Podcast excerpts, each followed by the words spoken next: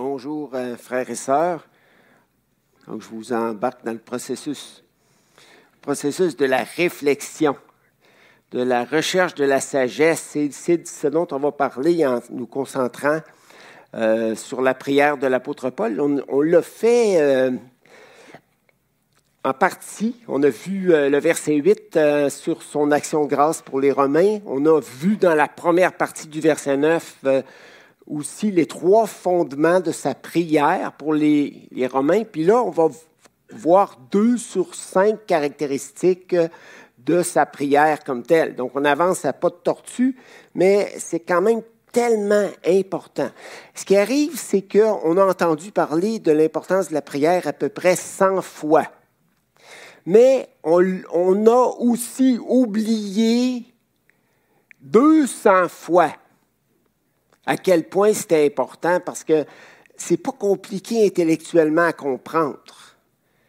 Mais tant qu'on ne le pratique pas, on n'en expérimente pas la puissance et on a tendance dans notre monde occidental euh, à s'agiter, à produire. Euh, on dépend beaucoup de nos technologies, de, de, nos façons de faire, de notre productivité et tout, puis on n'est pas des grands contemplatifs. Euh, euh, je, lisais un, article dans le Figaro où un auteur disait que non seulement on a de la difficulté à s'arrêter, mais qu'on est en train de perdre le goût, le désir du silence et du calme. Ça, c'est quelque chose de dangereux. Ça veut dire que c'est vraiment un combat euh, pour nous de nous arrêter. C'est probablement pour ça que je fais du vélo prière.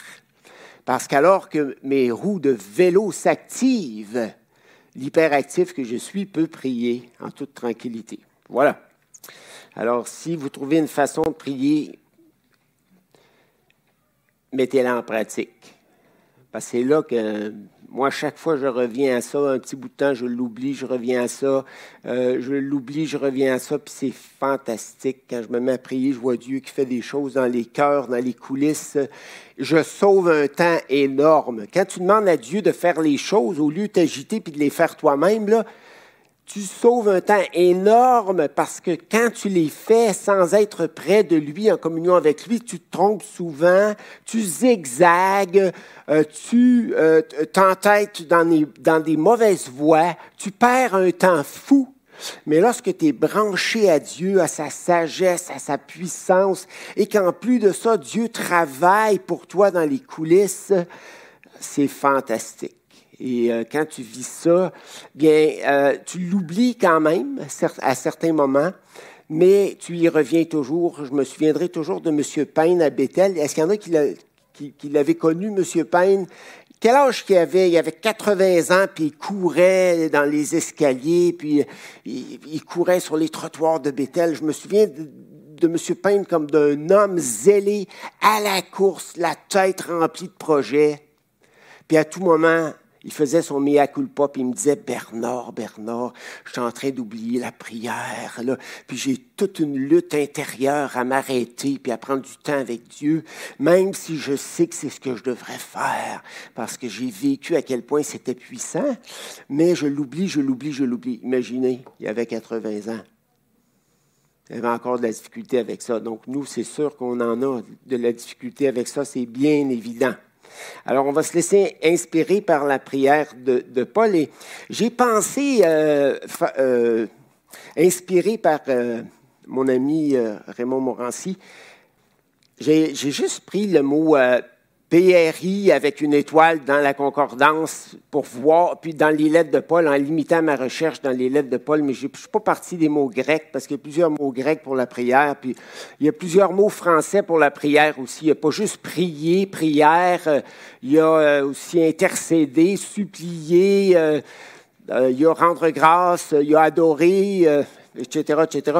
Donc je me suis limité à ça, puis je me suis dit, est-ce que, est-ce que la prière dans la vie de Paul, c'était un accessoire ou est-ce que c'était un outil principal de ministère?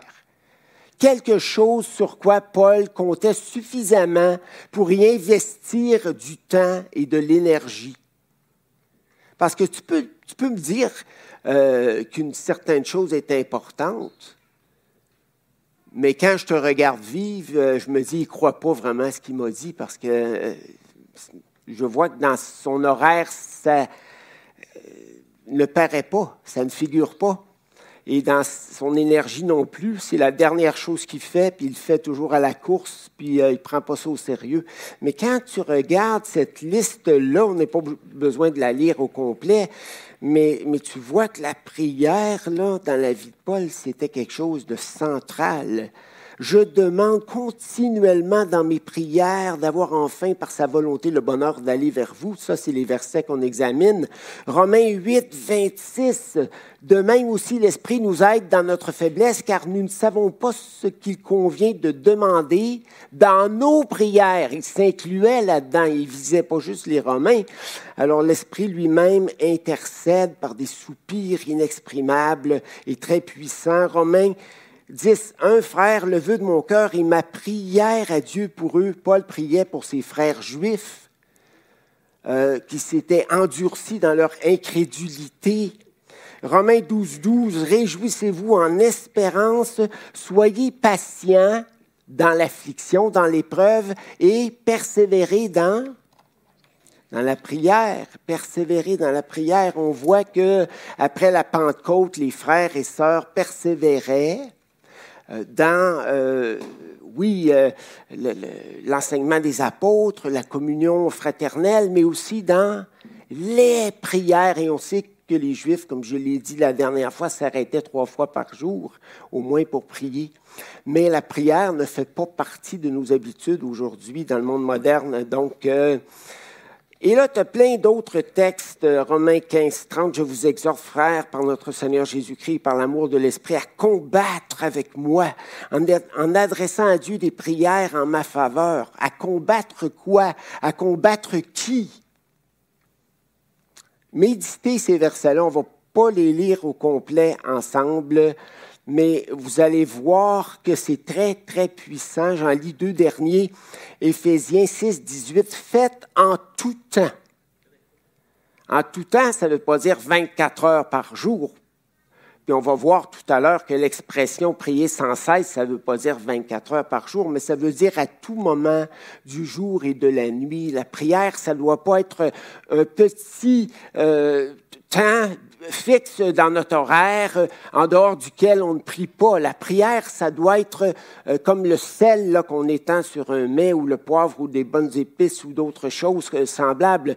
Ça doit être partout partout dans notre vie, dans tout ce qu'on fait, dans nos réflexions, dans notre planification, dans nos achats, euh, dans nos choix et tout le reste. Donc, euh, le prier sans cesse, ça veut dire à tout moment, à toute heure. Pourquoi? Parce que Dieu désire qu'on dépende de lui à tout moment, tout simplement et on va regarder ça plus, plus, plus euh, en détail ensemble.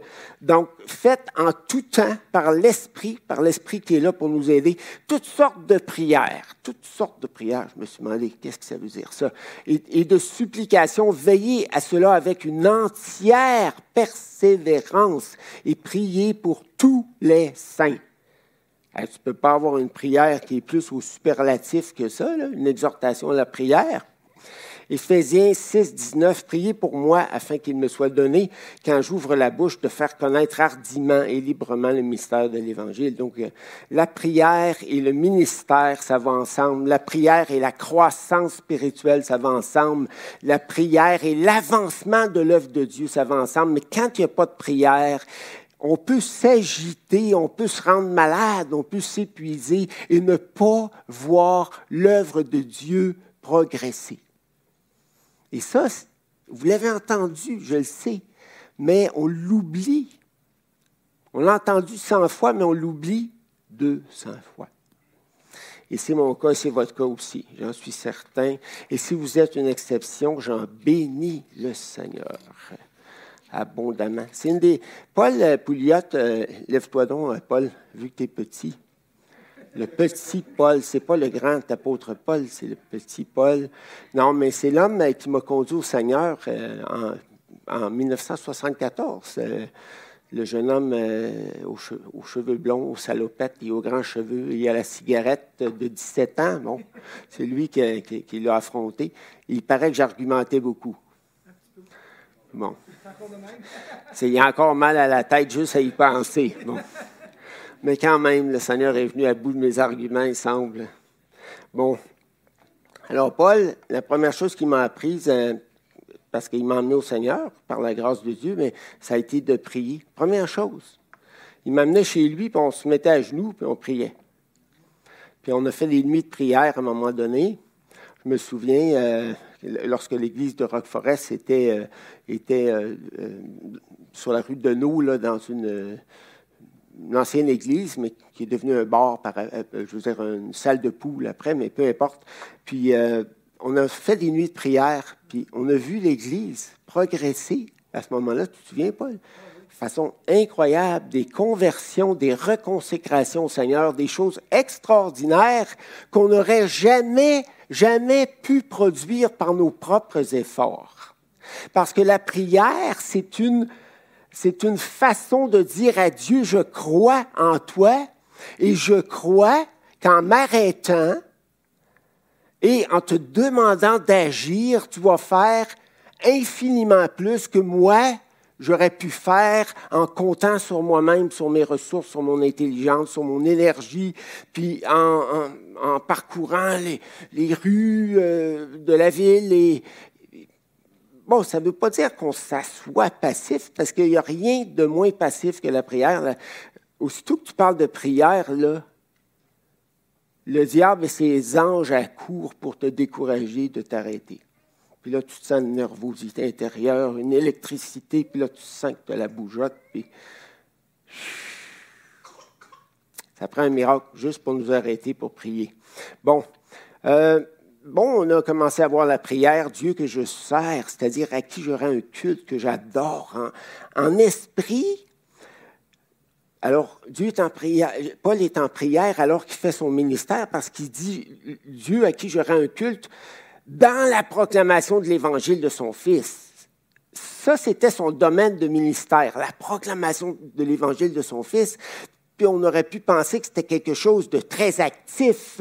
Mais non, il est en prière, il, est en communion avec Dieu, il est en train d'adorer Dieu alors qu'il travaille activement la proclamation de l'évangile de son Fils. Et il est, Dieu était témoin euh, que Paul euh, faisait sans cesse mention, c'est ça qu'on va regarder aujourd'hui, des Romains dans ses prières. Alors, euh, on a regardé ça la semaine dernière, ben, pas la semaine dernière, mais le 12 euh, juin, les trois fondements de ministère d'intercession puissant et agréable à Dieu, l'adoration. Euh, on ne reviendra pas là-dessus en détail, l'obéissance et l'intégrité. Ça, c'est les fondements. Mais là, on va regarder les caractéristiques. Et là, j'en ai identifié cinq, puis, on ne va pas les regarder les cinq euh, aujourd'hui, mais je vais vous les mentionner quand même parce que des fois, c'est long, hein, mon affaire, puis on est dans le point 1, on est dans le point 2, puis on se demande quand le point 3, le point 4 va arriver. Donc, j'ai pensé vous les, vous les donner au complet tout de suite. Les cinq caractéristiques d'un ministère d'intercession puissant et agréable à Dieu. D'abord, la ferveur et la fidélité. On va voir ça euh, ce matin dans la deuxième partie du verset 9. Sans cesse, je fais mention de vous, demandant toujours dans mes prières. Deuxièmement, patience et soumission. Que de quelque façon, de quelque manière, il me soit enfin, enfin accordé. Ça, ça parle de patience. Euh, ça fait longtemps que l'apôtre Paul voulait annoncer l'Évangile aux Romains probablement depuis sa conversion 30 ans auparavant. Dieu ne lui avait jamais, jamais permis de se rendre à Rome et d'annoncer l'Évangile à qui que ce soit d'important dans la ville de Rome. Mais il perdait rien pour attendre. Donc, ça nous parle de patience et de soumission, que de quelque façon il me soit enfin accordé par la volonté de Dieu. Quand Dieu le voudra, Dieu a son temps. Mon désir est bon, ma prière est bonne, mes yeux sont temps pour euh, me donner le, bonheur d'aller vers vous, chers euh, frères et sœurs romains. L'affection, car en effet, je désire vivement vous voir. I'm longing for you. Ça, c'est l'expression anglaise qui traduit le mieux le verbe grec ici. L'altruisme, pour vous apporter quelques dons ou bienfaits spirituels en vue de votre affermissement, de votre enracinement dans la foi. Et finalement, l'humilité, ou mieux encore, pour que nous nous encouragions mutuellement, vous et moi, dans la foi qui nous est commune. Alors ça, c'est nos cinq, nos cinq euh, caractéristiques de la prière de Paul. Puis on va regarder les deux première ce matin rapidement ensemble. Donc, euh, constance et ferveur. Paul écrit d'abord qu'il fait sans cesse mention des Romains dans ses prières à Dieu, lui demandant toujours. Donc, tu as deux mots-clés ici. Tu as l'adverbe sans cesse et l'adverbe toujours. Paul met l'accent sur la constance et la ferveur de ses prières pour eux, malgré le fait qu'il n'ait pas encore eu l'occasion de les rencontrer en personne. C'est formidable. Ça, fait des années, pour ne pas dire des décennies, que tu veux les rencontrer. Tu ne les as pas rencontrés, mais tu pries avec ferveur durant des années des décennies parce que Dieu t'a montré que ton ministère, c'était un jour de leur annoncer l'Évangile. Mais ce jour-là ne vient pas et les doutes pourraient envahir ton esprit, puis tu pourrais te dire, bon, mais là, je ne prie plus pour eux autres, qui s'arrangent. Mais non, Dieu te garde sur tes genoux pour eux et tu pries, et tu pries, et tu pries. Et on, on va voir une petite histoire que, que je que vous connaissez bien, mais que je vais redire encore une fois, qui est merveilleux. Je n'en ai pas trouvé de meilleur. Je vais vous lancer un défi de me trouver des meilleures illustrations sur la prière, mais j'en ai pas trouvé des plus puissantes que celles que je vais vous apporter. Donc, euh, voilà. Donc, vous avez l'adverbe sans cesse euh, qui présente euh, la constance de la prière à la forme négative, parce que sans cesse, ça veut dire sans arrêt, ça veut dire sans fin, ça veut dire sans interruption ça veut dire sans relâche. Et l'autre adverbe grec, traduit par continuellement ou toujours en français, présente la même constance, mais à la forme positive.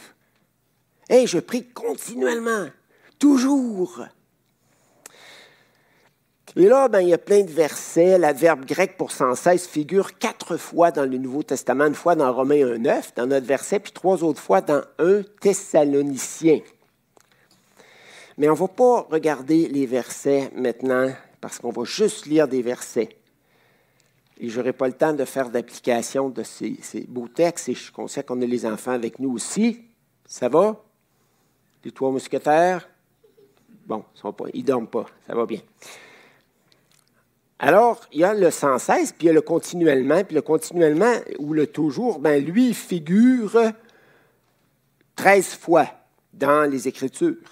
Mais il n'y a pas juste le sans cesse ou le continuellement, mais il y a aussi le nuit et jour qui apparaît très, très souvent avec ces deux adverbes.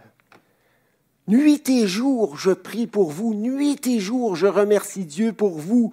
Nuit et jour, j'intercède alors, quand il se réveillait la nuit, là, au lieu d'aller grignoter dans le réfrigérateur, il prenait le temps de prier Dieu. Je ne vous dis pas qu'il grignotait pas aussi, peut-être. Euh, c'était peut-être euh, un grignotage prière, comme moi je fais du vélo prière. Tu sais, des fois, on peut combiner les choses, là, mais, mais quand même, euh, l'apôtre Paul priait continuellement euh, nuit et jour, euh, sans cesse, euh, parce qu'il croyait à la prière. Et la prière n'était pas pour lui un hors-d'œuvre ou un accessoire, mais quelque chose de vraiment important.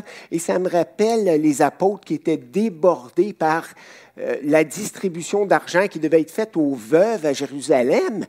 Puis, il était tellement débordé qu'il était en train même, sans s'en rendre compte, de créer des injustices parce qu'il y a certaines veuves qui on donnait euh, de l'aide, puis d'autres à qui on aurait dû en donner, puis à qui on n'en donnait pas. Donc, euh, le manque de temps, le manque de prière faisait même qu'il y avait un manque de sagesse au bout de la ligne dans le ministère. Alors, les apôtres ont dit, bon, mais là, là, on va prendre des gens euh, spirituels, intelligents, des gens de confiance, parce qu'il y avait beaucoup d'argent là-dedans à distribuer qui arrivait au pied des apôtres. Puis nous, on va se concentrer dans quoi? On va revenir à la prière et à la proclamation de la parole. Parce que c'est à ça que Dieu nous a appelés, puis c'est très puissant, puis c'est ce qui est de plus important pour nous à faire. Donc, euh, ça, c'est intéressant. Euh, bon, Paul prie euh, continuellement, puis il demande aux chrétiens de prier sans cesse. Bon, mais qu'est-ce que ça veut dire prier sans cesse? Ça ne peut pas vouloir dire prier 24 heures par jour, mais comme je l'ai dit, prier continuellement, fréquemment, à différents moments de la journée et même de la nuit. Et pourquoi devrions-nous prier sans cesse au juste? Avec constance, avec persévérance. Pourquoi? Ben, pour l'avancement de l'Évangile. Si tu crois que la prière est le moteur principal de l'avancement du royaume de Dieu en ce monde, ben tu vas prier. Mais si tu n'y crois pas vraiment dans ton cœur, c'est peut-être dans ton credo, mais si tu n'y crois pas vraiment, tu ne le feras pas. J'ai remarqué que les seules vérités que je mets en pratique, ce ne sont pas les vérités de mon credo officiel, mais c'est les vérités du credo de mon cœur. Ce que je crois vraiment, c'est reflété dans ma vie. Mais les autres vérités ne le sont pas. Peux bien paraître en récitant les, bonnes doctrines, les, bonnes, les, positions euh, bibliques sur tel ou tel sujet, mais si ça, ça, n'entre pas dans mon cœur et, et, dans mon temps et dans mon énergie et dans ma vie, eh bien, ce n'est pas dans, ce n'est pas dans mes priorités. Il ne faut pas s'en faire à croire. Alors, l'histoire du missionnaire que je veux vous raconter, que vous avez déjà entendu, mais si vous en trouvez une meilleure, j'adopte. Ce récit est tiré du livre Au-delà des régions accessibles, écrit par D.E. Host, le successeur d'Hudson Taylor. L'auteur analyse dans ce livre un problème qu'il a vécu sur le champ missionnaire. Cet homme travaillait dans deux villages en Chine. Les croyants du village où il habitait ne progressaient pas beaucoup spirituellement. Mais ceux de l'autre village très éloigné du premier cheminaient d'une façon extraordinaire dans leur vie spirituelle. Le missionnaire ne pouvait les visiter souvent parce que c'était loin, c'était pénible de s'y rendre, mais à chaque visite, il était impressionné par leur progrès. Ne comprenant pas pourquoi il en était ainsi, il demanda au Seigneur de l'éclairer. Comment se faisait-il que ceux à qui il accordait beaucoup moins de temps et d'attention et d'instruction même se portaient mieux que ceux avec qui il vivait et travaillait chaque jour? Et ça ne veut pas dire qu'il n'y avait pas la parole de Dieu quand même parmi eux. La parole était là. Le Seigneur lui en fit comprendre la raison. Il l'amena à réaliser qu'il prenait beaucoup de temps pour enseigner et conseiller les croyants de son village, mais qu'il en passait bien davantage à prier pour ceux du village éloigné. Il était motivé par une certaine crainte que les autres du village éloigné se refroidissent, euh, s'inquiètent. Euh, puis finalement, ça l'a poussé à prier avec constance et intensité pour eux, et qu'est-ce que Dieu a fait? Ben, il a simplement répondu à ses prières. Quand tu pries selon la volonté de Dieu, tu as l'assurance que Dieu va répondre à ta prière avant même que tu ouvres la bouche. C'est ce qui est dit dans la parole. Si tu demandes à Dieu quelque chose qui correspond à sa volonté, Dieu t'écoute. Et tu possèdes déjà la chose que tu as demandé. C'est ça qui est dit. Euh, si on y croyait, je pense qu'on pourrait révolutionner non seulement notre vie personnelle, la vie de notre famille, mais la vie de l'Église et, la vie de, bien des gens autour de nous. Ben, il faut évidemment prier selon les priorités de Dieu, prier selon sa volonté. C'est sûr qu'ici, on prie principalement euh, pour nos désirs personnels, parfois euh, plus égoïste que spirituel, même si parfois il semble bon et louable. C'est sûr qu'on n'a pas l'assurance que Dieu réponde, mais, mais si on prie selon la volonté de Dieu, les priorités de Dieu, ben on a beaucoup plus de chances que nos prières soient entendues et exaucées. Toute prière est comme un chèque requérant deux signatures. Je signe le chèque et l'envoie au ciel via le Saint-Esprit. Si Jésus le signe aussi, parce que ça prend un deuxième signataire, nous avons l'assurance qu'il sera encaissé, quel que soit le montant. Mais c'est ça, prier au nom de Jésus. Il faut que Jésus signe une petite image, mais c'est. Est-ce que c'est clair? Les mousquetaires? Bon, c'est clair. Il paraît que si les enfants comprennent, les adultes vont comprendre aussi. Ben, pourquoi pas prier pour notre relation avec Dieu? Est-ce que ça vous arrive de prier pour votre relation avec Dieu? Seigneur, je trouve ma relation avec toi superficielle. Je te supplie de la rendre plus profonde. Est-ce que ça vous arrive de prier pour votre croissance spirituelle? Seigneur, euh, je vois pas clairement dans mon cœur, j'ai des angles morts, mais il y a des domaines dans ma vie que tu aimerais améliorer. Il y a des défauts que tu aimerais faire disparaître, puis il y a des qualités que tu aimerais faire apparaître, qui sont pas naturellement présentes dans mon cœur. Donc, Seigneur, est-ce que tu pourrais me faire grandir spirituellement cette année? Il y a peu de croyants qui osent prier ça. Parce que tout d'un coup, ils se mettent à croire à la prière, que Dieu pourrait les brasser en les transformant intérieurement, parce qu'effectivement, on n'aime pas se faire confronter. On est tous euh, fuyants, on n'aime pas se voir tel qu'on est. On préfère ne pas grandir spirituellement que de d'avoir le Seigneur qui nous met le doigt sur le bobo puis qui dit Garde, tu te penses bien généreux, mais tu es vraiment égocentrique. Tu te penses bien spirituel et au, service des autres, mais tu fais juste ce que tu aimes. Puis aussitôt que tu n'aimes pas ça, tu l'écartes, tu ne le fais pas. J'aimerais que tu fasses un pas de plus en avant. Là.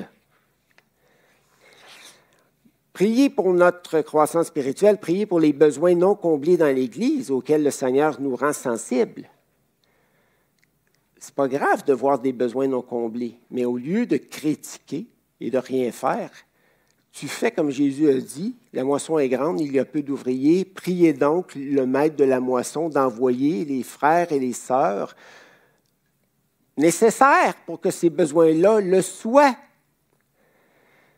Priez pour le ministère ou les ministères que Dieu nous appelle à accomplir et les croyants et croyantes qui l'accomplissent avec nous. C'est rare qu'on prie pour nos compagnons d'œuvre, nos compagnes d'œuvre, et pourtant, euh, si on fait quelque chose de, puissant pour le Seigneur, on, se, place au front et c'est certain qu'on va être attaqué spirituellement. On entre au cœur de la bataille spirituelle. Alors, si vous croyez que la prière est un instrument puissant, moi, j'y ai cru depuis ma conversion, mais je l'ai oublié. J'y ai cru cent fois, et durant mes euh, quarante quelques années de vie chrétienne, 17 plus, euh, je suis rendu à 65, c'est quoi que ça fait, 65 moins 17, en tout cas. Je l'ai oublié souvent. Mais Dieu me l'a rappelé. Je dis, ah, c'est vrai. Et quand je m'arrêtais pour prier, puis vraiment pour intercéder, puis, puis, pour être avec Dieu, puis pour l'adorer, Dieu faisait des choses incroyables. Puis là, la, bougeotte me reprend, l'hyperactivité me reprend, puis tout ça. Puis là, je, m'agite. Puis moi, plus je suis fatigué, plus je m'agite. Et plus je m'agite, plus je suis fatigué. Comment est-ce qu'on appelle ça? Un, un cercle vicieux. Voilà. On raconte que durant la Seconde Guerre mondiale, un soldat américain fut emmené en présence du commandant accusé d'avoir communiqué avec l'ennemi. On l'avait retrouvé dans la campagne à l'écart de son peloton. Mais pour sa défense, l'homme expliqua qu'il s'était retiré dans un coin tranquille pour prier pour prier, reprit le commandant. Eh bien, je crois que jamais dans ta vie tu n'as tant eu besoin de prier. Mets-toi à genoux à l'instant et prie à haute voix pour qu'on voit si tu sais vraiment prier. Persuadé qu'on allait l'exécuter à l'instant, l'homme, qui était un homme de prière, pria avec ferveur et répandit son cœur devant Dieu comme il avait l'habitude de le faire. C'est ça le terme clé. Comme il avait l'habitude, sans cesse, continuellement, toujours, jour et nuit. C'est ça notre point. Par sa prière, il devint évident pour tous que cet homme connaissait Dieu et communiquait régulièrement avec lui. Et on l'épargna. Et je suis certain que la prière de ce bonhomme-là a été puissamment utilisée par Dieu pour peut-être sauver des âmes chez l'ennemi, pourquoi pas. Alors ça, c'était notre premier point. Vous, reviserez les, euh, les, euh, versets. Patience et soumission, c'est le deuxième point.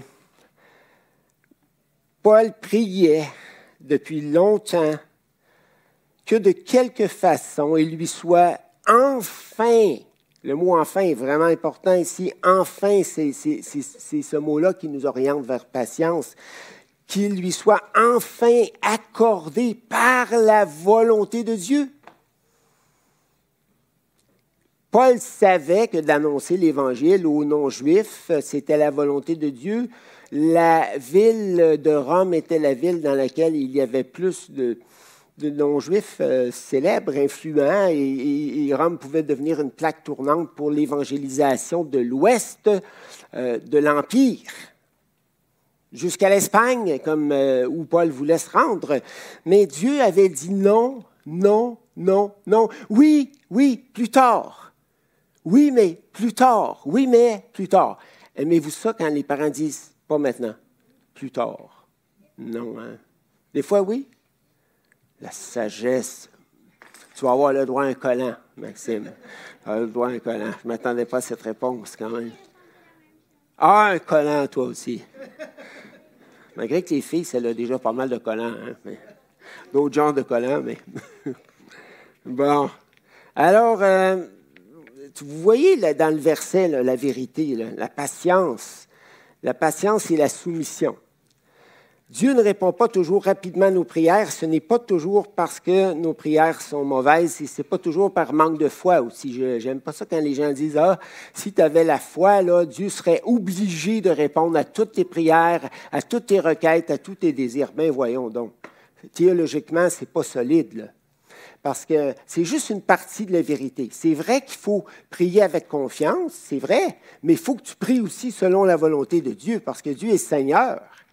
Dieu, ce n'est pas un petit robot, là, une machine distributrice automatique qui va te donner tout ce que tu désires parce que tu as pesé sur le bon bouton. Dieu est plus grand que ça.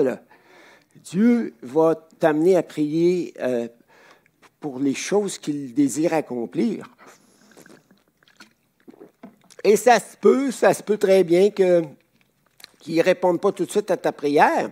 C'est spécial hein, parce que le jour de sa conversion, ou disons dans la semaine qui a suivi ou les jours qui ont suivi, euh, Dieu a fait connaître à Paul par Ananias que il était un instrument qu'il avait choisi pour répandre son nom dans les nations païennes et auprès des rois, des grands de ce monde.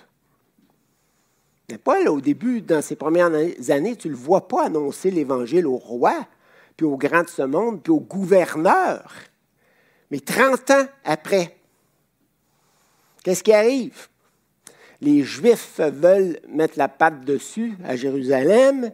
Là, le centurion intervient, il est transféré à Césarée, puis là, il commence à annoncer l'Évangile. Vous voyez ça vers la fin des actes, au plus grand personnage de Césarée le gouverneur Félix, le gouverneur Festus, le roi Agrippa, puis tous les nobles, tous les aristocrates, tous les grands de ce monde. Ah, Dieu enfin accomplissait euh, sa prière. Puis ça s'est pas arrêté là, parce que quand il est arrivé à Rome, là, il a pu parler aux, euh, aux grands, euh, aux avocats de l'empereur.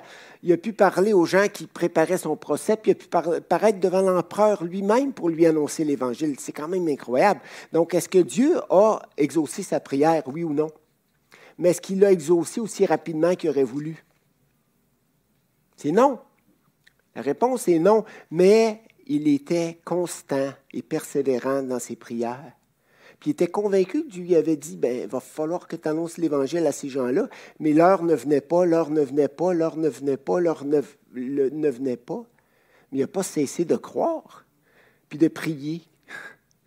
C'est ce qu'il faut faire des fois pour nos enfants, c'est ce qu'il faut faire pour des situations des fois qui ne se règlent pas, parce qu'on aurait tendance à se décourager. Et je vais terminer avec une euh, dernière petite vérité. Cinq minutes. Parfois, Dieu ne permet pas que nos prières soient exaucées tout de suite, mais il se sert de la prière pour nous faire vivre des temps de communion extraordinaires avec lui. Donc, il ne faut pas voir la prière seulement comme un instrument pour faire autre chose. La prière, on a parlé surtout de la prière comme un instrument puissant de ministère ou de transformation intérieure, mais la prière en elle-même est une fin en soi. Dieu veut nous emmener à vivre en communion intime, agréable et profonde avec lui. Et tu as juste à lire quelques psaumes pour t'en convaincre. Et je vais juste lire deux versets dans les psaumes. Et je vais finir par euh, deux petites histoires. Psaume 90. Oui, un seul jour dans les cours de ton temple. C'est ce qu'on appelle les parvis, un seul jour dans tes parvis. Un jour dans tes parvis.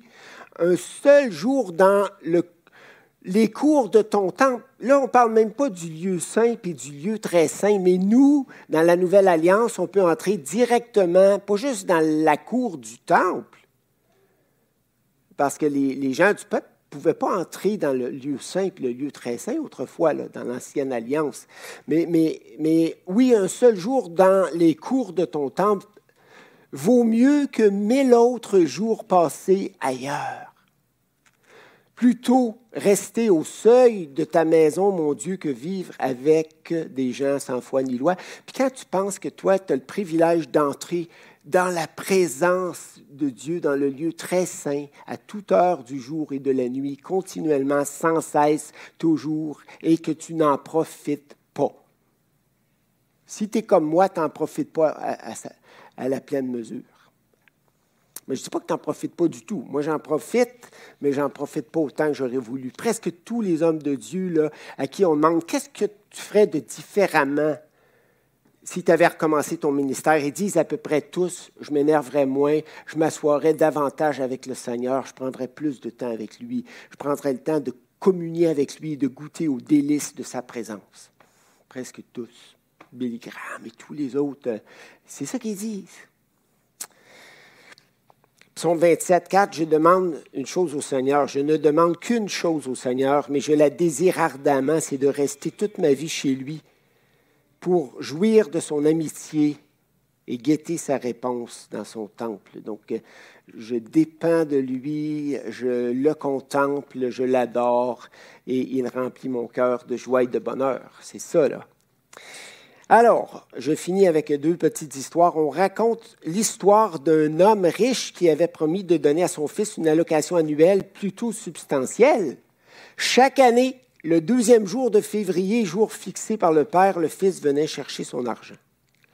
Mais le père s'est rendu compte que le, fils ne venait le voir que le jour, un jour par année pour recevoir son allocation. Les liens familiaux n'étaient pas tissés serrés.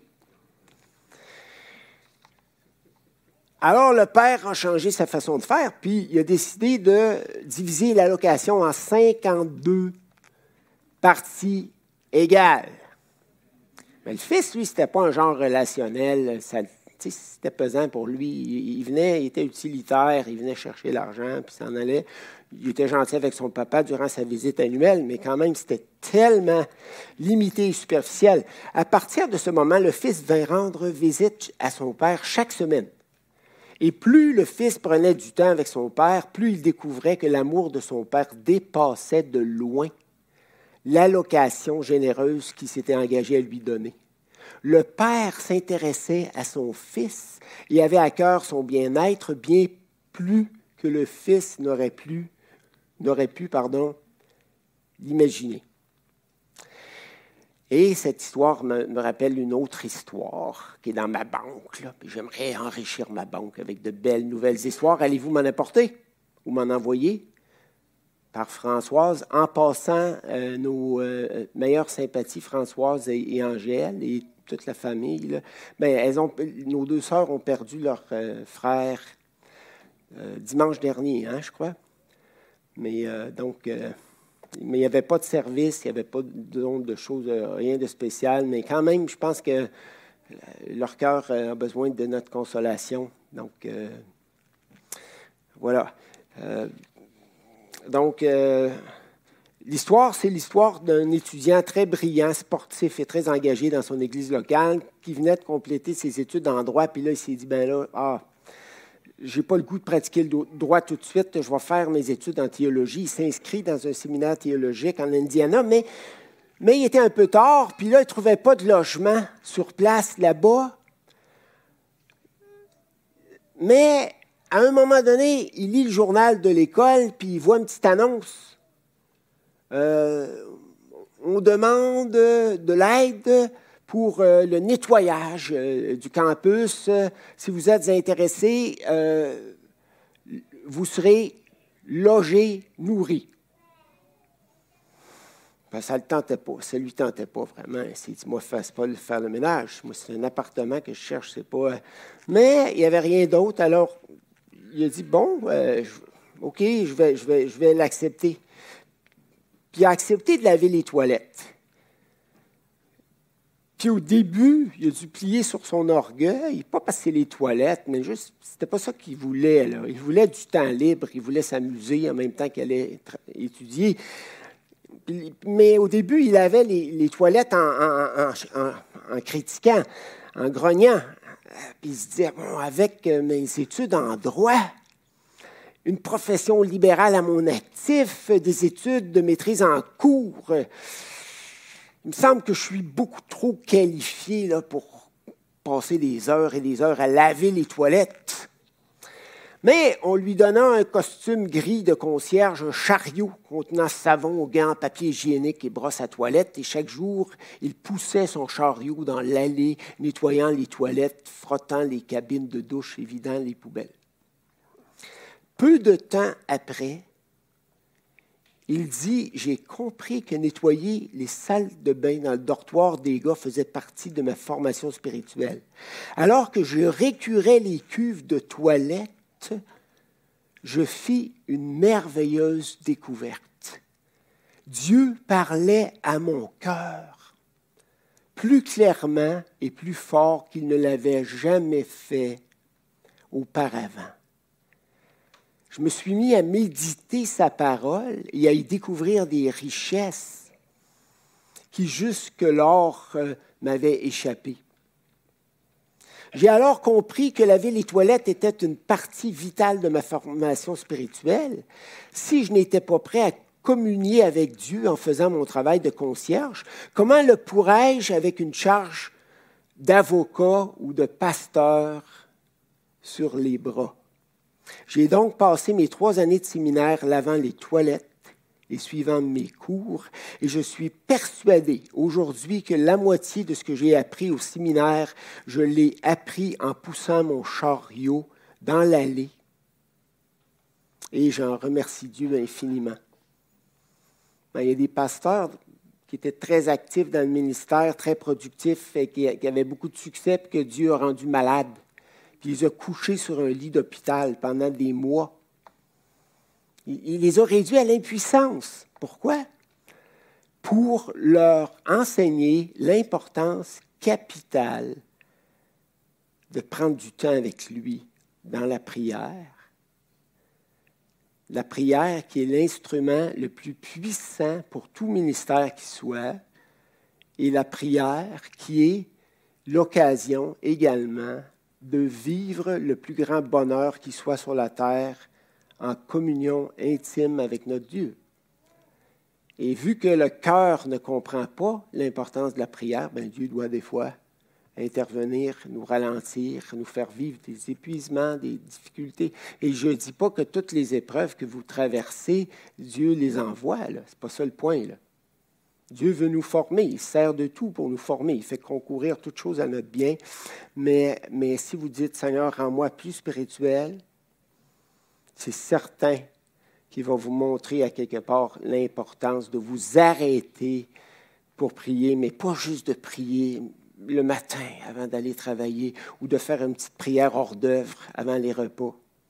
Mais il va vous emmener dans sa présence ça peut être dans la nature, ça peut être sur le vélo, ça peut être euh, durant une marche quotidienne que vous faites, peu importe. Mais il va vous amener dans sa présence. Et c'est là que votre vie spirituelle va prendre un tournant. Ça, je peux vous le garantir. Puis je l'ai déjà vécu. Je l'ai compris cent fois, mais je l'ai oublié depuis mes années de vie chrétienne 200 fois. Puis là, Dieu m'envoie Paul pour me le rappeler. Puis il vient dîner chez nous en plus. Oh, non, non, non, non, dis-moi pas l'histoire n'est pas finie. Bon, alors, euh, je vous souhaite un excellent euh, dimanche. Et bientôt, on va euh, faire des pique-niques. on va vous recevoir chez nous. On va faire un open house le 30 juillet, 31 juillet plutôt. Mais il y a peut-être d'autres familles de l'Église qui aimeraient ouvrir leur, maison, leur chez-soi, pour inviter l'Église le dimanche après le service. On ne fournira pas le repas euh, le 31. Apportez vos sandwichs.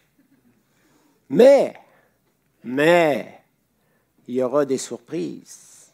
Il y aura peut-être des tartes au pacan, il y aura peut-être de la bonne crème glacée quaticook, il y aura sûrement des boissons froides, des boissons chaudes, et surtout de la bonne communion fraternelle. Alors, euh, pensez-y, puis je vais envoyer un petit courriel cette semaine si jamais vous aimeriez prendre un dimanche. on n'a pas besoin d'avoir ça chaque dimanche, mais on aimerait se rapprocher de Dieu. Hein? La prière, c'est ça, mais se rapprocher aussi les uns des autres euh, dans la communion et, dans l'amour. Donc, euh, voilà. Merci Seigneur pour ta grâce, ton amour infini. Merci pour l'Église. Merci pour ta parole et que tu puisses nous emmener plus loin. C'est ma prière, Seigneur et que tu puisses euh, démontrer ta puissance euh, dans nos vies d'abord, mais aussi autour de nous, en ton nom précieux. Amen.